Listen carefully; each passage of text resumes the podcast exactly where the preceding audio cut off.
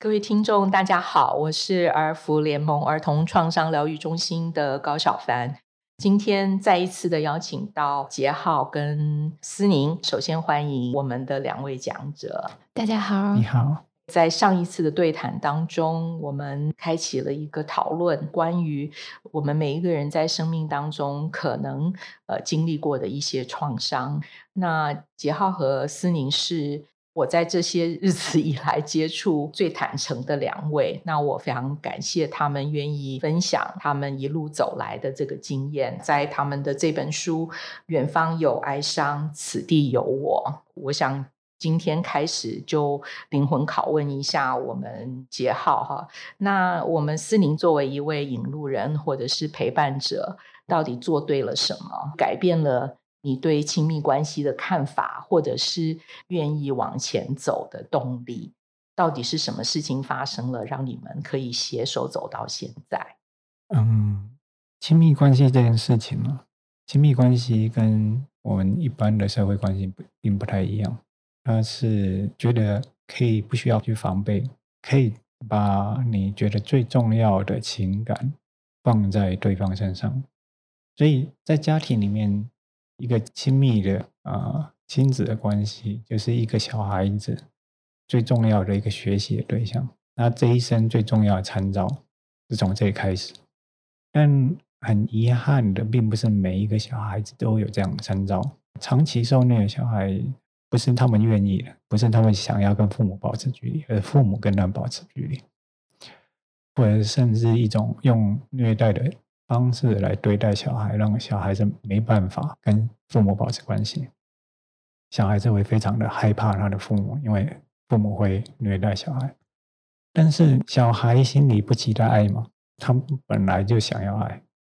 本来就想要跟一个他觉得很重要成人保持一个非常亲密的关系，这是他们天生本能。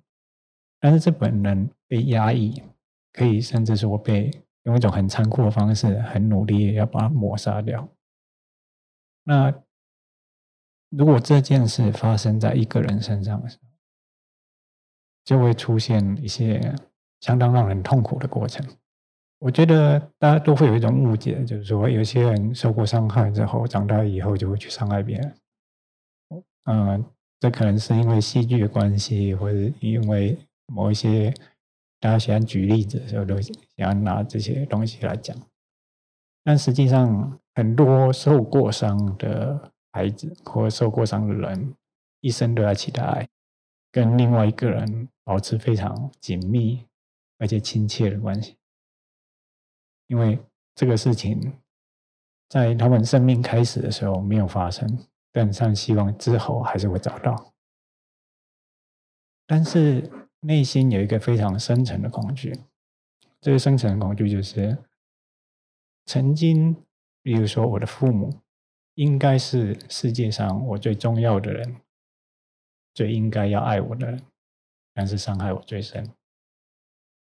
如果我生命中再出现很接近的位置，很类似的位置，就是我希望要保持那个亲密关系的人，会不会再伤害我一次？所以。很容易会有一种强烈的矛盾感跟恐惧感，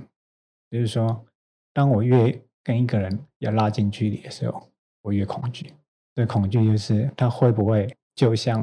啊，我曾经最爱的那个人，让我这么恐惧、这么失望，我是会来伤害我。这件事是很不容易的，就是你要去证明世界上爱是存在的。从一开始，如果你就是得到伤害的话，你很难去相信这件事情。所以我常常说自己像从异世界来的人，就是这个意思。就是说，呃，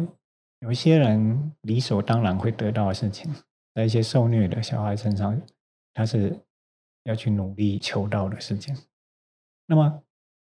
为什么我跟思宁可以保持这么久？长期跟紧密的关系，我在成长历程里面，其实有一个非常关键的一个家人，他从来没有被看见过。当我被遗弃在奶妈家，单独在面对这些会性侵我的坏人的时候，他们买了一只狗，希望透过那只狗像是收买一样，安抚我一样，让我跟狗建立情感连接，但是不会去揭发他们的罪行。那只狗叫金明，其实对当时三到五岁的我，就真的是一个非常紧密的连接。当时唯一情感的依靠，跟我觉得我真正的家人，就是金明。他让我看见人性的可能，那就是我可以爱他，他也会爱我。我没有怀疑过这件事情。所以当我遇见森林的时候，其实我也没有怀疑过我跟另外一个人可以产生很紧密的关系。但是这中间已经过了三十年了，三十年期间，其实我已经变化很大。我学会了压抑，我学会把我情感隐藏起来。在我成长中，无论如何我表达我的情感，都变成别人的负担。那么，如果不想让自己受伤，不想让身边人感到负担，最好方法就是将我的所有情感像冷冻一样放进一个冰块里，不要让人有感受，不要让自己有感受。那。当我开始触发我过去的回忆的时候，我才意识到一件事情：我要跟我最亲爱的分享我最深刻的恐惧。这个行为，这个分享，让我非常的恐惧。这就是我觉得当时最困难的事情。我要付出信任，我要想要信任我爱的人。当时我觉得我好像是在悬崖边，我要跳下去，我才知道。我去哪里？一边有一个很强的恐惧告诉我不要跳下去，另外一边告诉我你不会再有另外一个机会。但我觉得森林的特点就是，他并没有因为我说了什么事情而觉得我说这些事情是错的。当时我印象特别深刻，因为我在一个很恐惧的状况里，他跟我说他想知道我的感觉。他希望我可以多说一点，因为他想要知道我经历了什么，我有什么感受。那对当时我感到一个很强的安慰。我第一次感觉到，原来我说出来并不是造成负担，我说出来是我觉得重要的人想要知道我在那个经历中有什么样的感受，对我是什么意义。那说的时候其实是非常困难。我是断断续续，而且很久才能挤出几个字。当我说出一个感受的时候，其实整个人超出我所能承载身体的反应，就会开始痛哭，胸口好像压迫到无法呼吸，话也说不出来。那我这样持续了几个晚上的努力，我努力挤出几个字，几个字，一点一点点的少少的回忆。一次走一步这样子的感觉，这是一个非常痛苦，但是也非常我们也体验过的一个包容跟温暖的感觉。在这样的练习里面，随着我这样子一点一滴一点慢慢的表达，到后来我可以很完整把我所有的感受顺畅的跟思念分享。我也有一个感受就是。我觉得自己变完整，那这样的完整是我不需要再去回避跟任何一个人分享，告诉别人说，当我嗯、受过这些伤害，受过这些痛苦、恐惧跟悲伤，其实这些是我的一部分。其实大家需要这些事情，大家需要把自己觉得难过的事情跟另外一个人分享，因为这个社会上并没有人教我如何开口跟如何聆听。那如果有的话，该有多好！信赖关系里面，是不是我们有更多空间，让另外一个人哭泣，让另外一个人表现出什么事情让他恐惧，让他觉得困扰？有时候在谈创伤的时候，很多人他就直接的因为这件事情跟他无关，伤害并不发生在我身上，也不发生在我身边的人身上。他必须是一个强者，充满着能力的人。但是我的感受是，其实脆弱并不会影响你的能力。我们的人的完整性里面，其实包含着脆弱。当我们社会上越能接纳另外一个人，也许我们有机会一起往前再走一步。很多人都会有可能会有这种怀疑，会先想到是我自己的错，或者是我自己做的不够好啊。但是我想从两位的对话当中看见的是，这个始终不是一个谁的错的问题，而是诶，那当我们发现一件事的时候，我们就很好奇为什么会是这样。那我想把它拉回书中的关于噩梦的这件事。是一个事件啊，或者是经验揭露的开始。那我很想听一听，呃，思宁在这个部分，或者是杰浩也可以补充，就是对于发现有噩梦这件事，然后后来到我们怎么样彼此来克服。因为我对于思宁想出来的方法觉得很有意思哈，就所以我很想让大家听一听。其实我跟杰浩在一起生活的时候，嗯，他睡眠的习惯让我带来很多疑问。那其中第一个疑问就是，杰浩有时候需要睡非常长的时间，他可能会睡超过十、十二小时，起来还是非常疲累，好像怎么睡都睡不够。那我回头就觉得啊，可能每个人需要的作息需求是会不一样的。那我需要的是理解杰浩的需求，从这个尊重跟理解他需求开始，慢慢发现一些节奏是特别的。比如说，他冬天的时候他会睡特别长，让我觉得有种疑惑：诶，人类也会有那个冬眠的习惯吗？或是他躺下来头半个小时睡不着的话，他就会起来做其他事情，然后无论是看影集、打电动、画画、写作。他就会让自己再运作八到十个小时，让自己累到不行了，好像让自己自动关机一样，才可以入睡。那这样子其实很两个人的生活跟睡眠的作息其实非常混乱的。那有时候我作为伴侣嘛，其实两个人都在家工作，我会有点小抱怨，就是我真的很难配合大家的工作时间、吃饭时间或是生活的节奏。但是我发现杰浩很难。维持一个睡眠自然的作息的习惯。第一个发现，原来他想要睡觉的时候，其实是非常紧张的。要准备睡觉的时候，其实就是他感觉到非常害怕跟紧张的时候。无论身体的触碰或是聊天，很容易会让他觉得不舒服的感觉。我们家的习惯是怎么样？就是睡觉前就会聊天，聊今天过得怎么样，或是聊明天的生活的安排。那我自然小时候的习惯就会带到去我的伴侣生活里面，但是我发现杰浩睡觉前就是不能聊天，不能有身体触碰，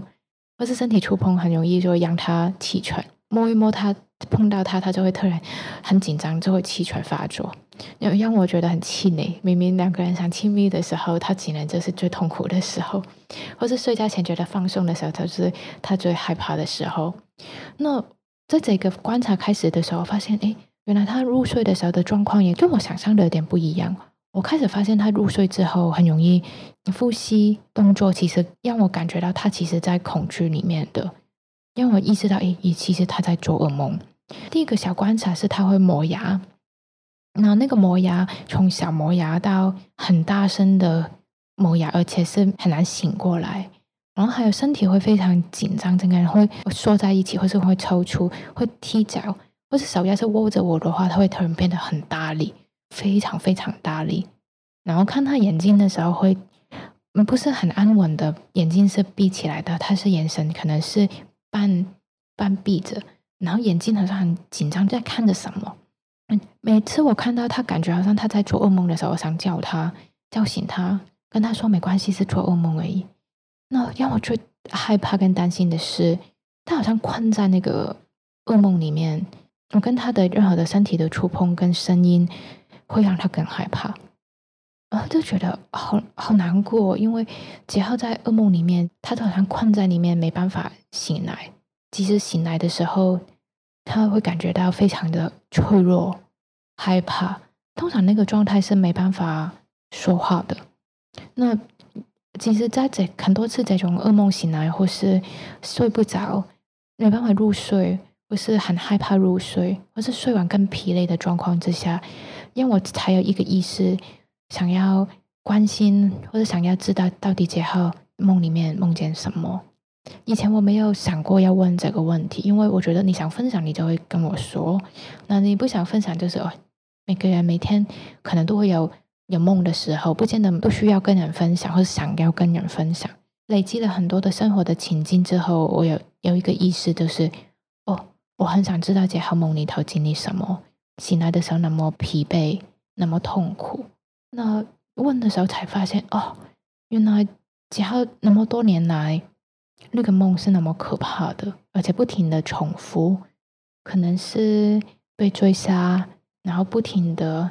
要保护自己，在逃。就是好像在死亡的边缘挣扎求生。当我开始问他的梦的时候，我才知道，原来童年经历创伤之后，可能一个人的梦跟睡眠跟作息，原来是那么让人疲惫跟恐惧的。我常提醒自己要同理，想要理解杰浩，但发现很容易会用自己三十多年来成长的经历，就是哦，睡觉吗？就睡觉，放松就可以睡觉啊。做梦就是醒来就好了。原来在我身边很亲密的伴侣，原来他的睡眠不是我的睡眠，他的放松不是我说放松就放松，他的梦原来是可以那么可怕的。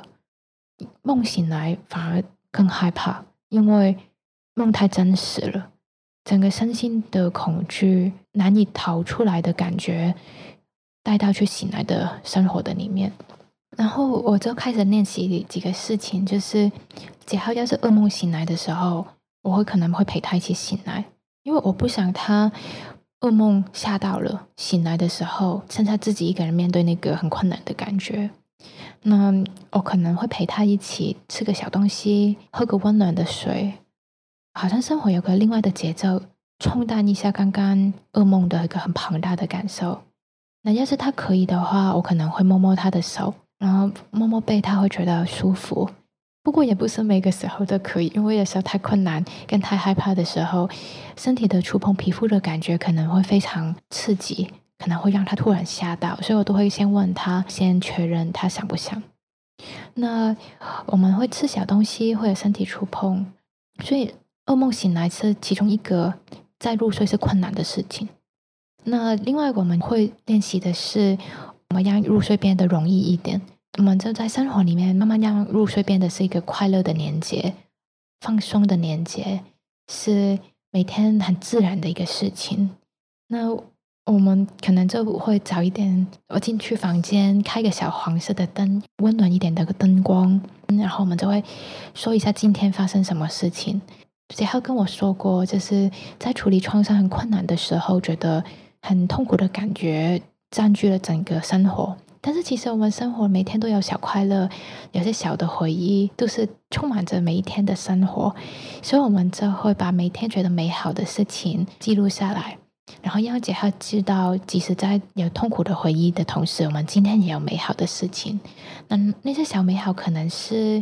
我们今天吃过什么，看过什么影集，好笑的狗的影片，好笑的猫的影片，我们都会回说一下下哦。记起今天原来有美好的，其实每个小美好都是珍贵的。然后我们也会花时间安排明天的生活，可能那个安排只是，嗯，明天我们早餐吃什么，然后呢，午餐我也准备了什么，然后我们可能再安排一个什么的活动，比如说我们明天可能安排去一个小散步，去看看家里头旁边的树开花了没，旁边的那只狗今天在家有没有看见我们就会呼呼叫。其实都是那种小事情，我们让它连接到明天，我们有美好、有吃的、有看见的、有熟悉的事情会发生。然后在慢慢睡之前，我们也会摸摸身体。那有时候，嗯，杰浩会喜欢睡觉之前喝个温暖的花茶，我们也会找他喜欢的味道。那可能是一些精油的味道，可能我们不不见得会涂在身体，可能闻一下，记起这个是他喜欢的味道。那这些东西都会让他舒服。我们在收集所有让杰浩觉得舒服的事情，睡觉前我们都会做一次。我们曾经有段时间，我们就会睡觉前我会读故事给他听。那可能是小朋友喜欢听的那些睡前的小故事。那让他知道睡觉前的时候是可以听故事的，是快乐的。有时候我也会说一些好笑的故事给杰浩听。那有一段时间，我们也会读一些跟创伤有关的书，比如说曾经经历过困难的人心情是怎么样的，他怎么度过他的困难。每次杰浩听的时候，觉得啊，我也有这份感觉，他都会想跟我分享。那其实文献呢，或者啊，都会知道一个人要睡得好，要做运动，对不对？但我发现杰浩在最脆弱的时候做运动是非常挑战太大了，因为他。很想身体缩在一个可控的范围里面，要他做运动太困难。然后，但是我在想，我还是要想一些小方法，让他可以动一下，让身体可以拉展一下。所以我就叫他帮我拉筋。对，但其实我帮我拉筋的时候，其实我就在拉他，偷偷的拉他。就是其实因为两个人有的动一下，其实他就会很多累积在身体的压力。动一下肩膀，拉长一下身体，其实都是一个很有效的放松。但是我觉得那个巧妙是我，要是我提他放松，说要放松这个字，他身体就会开始紧张，所以我就不提这些词汇，也不提身体这个词汇，只是说啊，你帮我，你帮我拉一下这个手。就是其实他帮我拉的时候，他身体就会有所动作嘛，不会维持同一个姿态太久。另外，我觉得有一个。哎，杰浩，你要不要说一下？就是你喜欢夏天跟冬天的时候，房间的温度的方面，你喜欢什么？我觉得这个对睡眠不容易的人来说，原来温度跟枕头怎么设备，跟被子怎么设备，对睡眠作息有很大的帮助，对不对？嗯，因为因为我在奶妈家，就晚上睡觉不安全那段时间，嗯，奶妈常常用一些方法。让我感觉到我是受他们控制的，比如说他不会给我盖被子，那晚上就会很冷。那这个东西是很长、很漫长的连接，所以我晚上其实非常害怕冷，尤其是冬天的时候，如果没有足够的保暖的话，很强的连接会突然出现在每一个身体的感受里面，感觉到身体冷以外，它是。连接到没有希望了，所以当温度一降下来的时候，其实这这东西很容易触发。如果冬天了的话，我们后来就学会了在家里面注意保暖这件事情，那不要让冷的感受会出现。但是到夏天的时候，又会刚好有点不一样。我记得天气热热的时候，你就那个噩梦特别明显。对，所以我们很热的时候就要控制温度。比较凉快一点，杰浩就会睡得好很多。所以都是很小的调节，重量也是很有用。就是我们喜欢那个被子来重一点的被子，通常那些贵的被子都是要轻又暖。羽毛。对，但是我发现杰浩觉得睡得好的是重，压着睡觉。就好像呃，我们就把家里头那些大衣有个重量，但是不会让你太热的。然后它有个重重的东西，它就会好一点。这些好像都是从两位的摸索当中尝试出来的，就是什么是好的，或者什么是不合适的。其实孩子不是天生就知道，其实如果没有大人协助他们做这件事，那孩子是没有机会去体会什么是舒适，什么是安全。所以我们在谈到先把自己调节好。自己的状态好了的时候，你就可以去协助你身边的那个人，尤其是孩子。我看见的是思宁在这个过程里面陪伴杰浩来重新把这个经验把它重新改写。对，所以我们一直在倡导的就是我们要先学会。因为我们也许在自己成长或被照顾的过程里也没有学会，所以会暴冲的大人，会感到不舒适的大人，或者是会做一些很冲动的事情的大人，其实是自己也没有体会过身心安顿的感觉。所以我们真的觉得好好的照顾自己是最重要的事，然后再来就是才能够协助身边的人。这样子的一个分享，我真的觉得太重要了。因为没有感受到，我们怎么会知道？怎么会理解？其实，嗯，自己很深刻的感觉就是，要是小朋友小的时候得到身边的父母或是照顾者体贴、在意他的感受跟他的看法，回应孩子的需求，那很多的调节能力很自然就会建立在内在的身心，包括内在的安全感、对人的信任跟敏感到。什么人不值得信任？其实都是很自然跟轻易就可以慢慢建立在一个人的身心里面。那跟杰浩一起生活的时候，就觉得很难过。就是当一个人成长历程里面，小时候这些机会被剥夺了，在一个很严苛的环境里面成长的时候，他长大需要花很多时间把这些能力慢慢调节回来、找回来。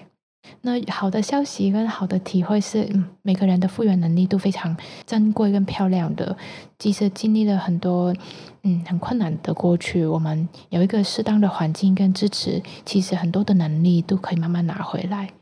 那生气的是，我不觉得任何一个小朋友要经历那么多痛苦来成长。所以跟杰浩一起的时候，我觉得最有趣的是，哦，原来你小时候没人这样子陪你睡觉。那那我说我们都是这样子陪我家小孩子睡觉的。然后 我们就把这些体会，哦，这些互动，其实我都说，哦，对啊，我们就是这样子陪一个小孩子啊。他噩梦的时候醒来，我们就会陪他，不会要他自己一个人呢。那他睡不着的时候，我就会这样子陪一个小孩子啊。嗯，每个人都值得被好好爱护，跟被好好。看见所有的感受跟困境的时候，嗯，我觉得你用了一个很好的方法，就是那我们曾经有过好的结果，就是他他在害怕的时候可能这样子，那是不是试试看？因为有些家长或者是照顾者，其实有些时候他们的挣扎是，你会把小孩子宠坏，或者是他就不会长出这个能力，他自己不会做，所以一定要大人一直在旁边。那我们的长辈开始就常常有这种说法，比如说小孩子不能一直抱，他就会一直哭。好，那所以那种他并不是因为他有心或他存心不这么做，但是他会有一个这样的一个担忧。所以我在这里的时候也想说，那嗯，可能思颖也可以分享一下，因为我我不能带你回答你当初的做法的原因是什么，你可以跟我们的家长们啊或者主要照顾者说一些。你觉得可能我们可以做的？其实我在跟杰浩相处的时候，很深刻体会到，要是一个小朋友成长，没有父母或是一个重要的照顾者陪他练习调节自己所有的恐惧、害怕、难过的感受的时候，其实一个小朋友没办法单靠独自的力量去调试所有的感受。就是做一个小小的小朋友来说，他的神经系统、他的大脑还没有足够的能力跟承载那么庞大的情绪。那他确确实需要身边有可信任的成人，让他知道，我原来有什么需要的时候，你都会在我身边。我所有的情绪，你都会接纳我，包括我生气，包括我感觉到挫折，或者我饿，我找你的时候，你会回应我的需求。那要是。像杰浩小时候没有这个需求，没有得到回应的时候，小孩子还是会很努力的长大，适应那个空缺的环境。那但是困难就变成为他很多的感受只能压抑着，或是忽视着。即使身体很不舒服了，身体饿了，或是我有很困难的感觉，我想要被理解了，但是都被压抑着。那其实真正闷着，对身体是很很难过的事情，但是。在这个历程里面，才理解到哦，原来一个小孩子的成长，家长要是可以让小孩子体会到，我都在你身边，我都想知道你的感觉，我想知道你的看法。要是你生气的时候、难过的时候，没关系，原来这个感受都是重要的。那我们一起看见这个感觉，然后再一起想方法。原来我们在一起的时候，可以度过很多的感受，跟可以处理很多的事情，或是体验很多快乐。每次想到这些事情，我就觉得小孩子需求的东西其实很很细小，在生活里面每一个互动需要被看见而已。但是原来我们成人可以回应小孩子这些真诚的交流的时候，原来我们能给予小孩子就是一辈子很珍贵的内在安全感，跟对世界很开放、很有爱的互动，而不用害怕经历困难，或是害怕原来人家有挫折的时候。因为他都会知道，爱都会在身边，都会在我旁边陪我度过困难。那我觉得很多小家长会害怕小孩子会否以后都会依赖着我，或是有困难的时候不自己处理。但是其实原来人的发展的微妙在于，小孩子需要有这个体会，肯定的这个感觉，他之后其实不会长期依赖着父母，父母去承接他所有情绪。他只是需要父母去陪他练习承接这个情绪，然后他体会到这种感觉之后，他的神经系统也会慢慢练习到那个弹性，就是好像一个礼物一样，伴随着他一生都可以有一个很安稳，可以知道怎么自我调节情绪，跟面对未来所有的未知、跟挑战、跟挫折。对，所以其实父母都不用担心，现在都都爱都抱，所有快乐，所有不开心、挫折，我们都想知道，其实就是小孩子最需要的事情。你说的多么的好，就是多爱并没有坏处，并不会让他依赖，或者是减少了他的能力。我觉得这个是一个很安慰，可以让呃成人感觉到安慰的一个说法。可能多数的家长并不希望犯错，但是他们很多时候有一些想法，或者他们固有的观念，正是他们自己如何被养大的，所以那个是他呃所熟悉的，是他记忆里的。啊，不管是要做或者是不应该做，哈，都都有一个既定的一个印象。那我们想在这一次的节目的最后，哈，我想也很想听两位，呃，如果你们在过去的这几年来一直在做这件事情，也就是呃推广这样子的一个信念，让呃多数的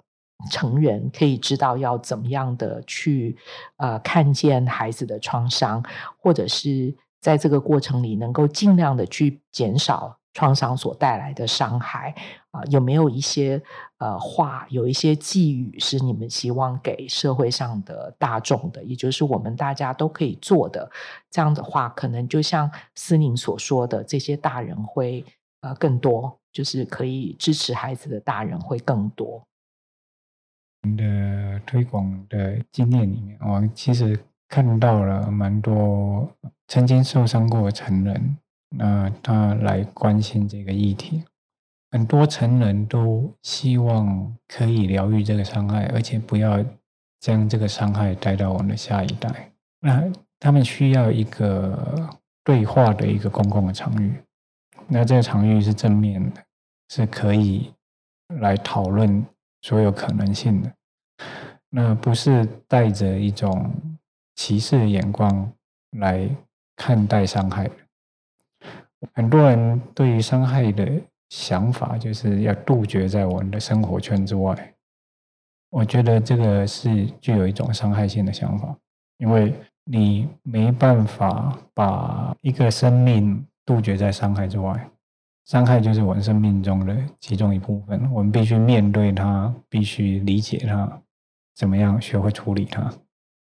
我会觉得这并不是少数人在面对的事情，或者说只有专业的人才能去处理的事情。我们每天都要处理伤害，我每天也要处理我身边人大大小小不同程度上的这种伤害。我当然不希望伤害出现在我生活里或身边人身上，但是如果一出现，我就带着非常排拒的态度的时候。很多时候只是让伤害人更受伤。那很多时候受伤人并不是纯粹他只受到这个受伤的那一下所受到的伤害，很多时候他承受到的是周遭人的眼光跟评价，就是所谓的二次的伤害。那有时候我们一个伤害已经够多了，你却发现他们要承受更长远的、更多的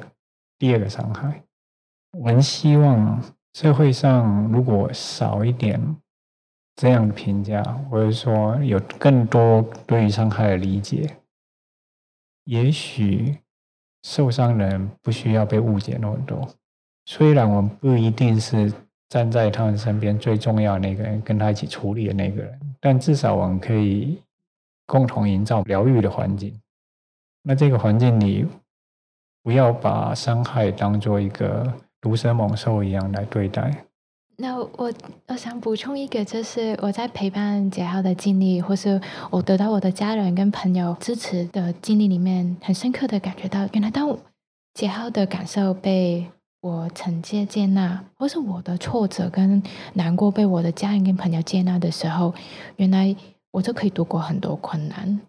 那所以我觉得一个温暖的社会可能。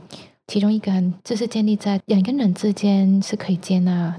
我比如说杰浩的用语是伤害，我的用语可能是所有大大小小快乐跟不快乐的情绪都可以可以诚恳被交流给承接的话，我们就可以克服很多过去曾经发生过的困难。而且这个互相支持是需要很多很多的支持。比如说，我刚好有个位置，有个缘分可以陪杰浩走一段路，但是我的家人、也朋友也陪我走了一段路。那我很记得有一次，就是我跟我姐姐说完之后，她觉得难过，她就立即跟她的先生说，然后她的先生觉得难过，她就打电话给她弟弟说，就觉得很有趣，就是哦，原来困难的感受是大家互相承接，这个痛苦就被看见，就得到安慰了。那所以，我们可能可以支持我们身边，无论是小朋友或是成人，跟他维持一个可信任、可以交流的关系。或是你有个机会是其中一个家长的朋友，那你就支持这个你身边的朋友成为一个可以跟你分享任何他教养的时候任何的挫折，他的困惑可以得到接纳跟承接的时候，我觉得已经是在我们的社会里面一个很好的一个基础，去互相支持我们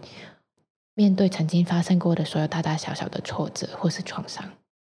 是，我觉得我不需要做结语，因为两位已经。把今天最重要的讯息说得非常清楚，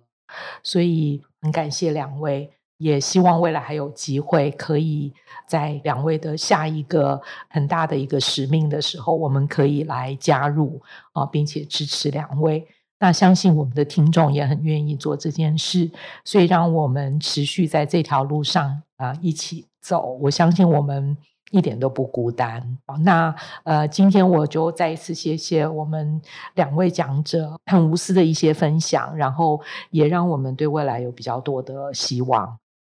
好，那我们今天的时间就到这里。好，那谢谢两位，谢谢，拜拜，谢谢，拜拜。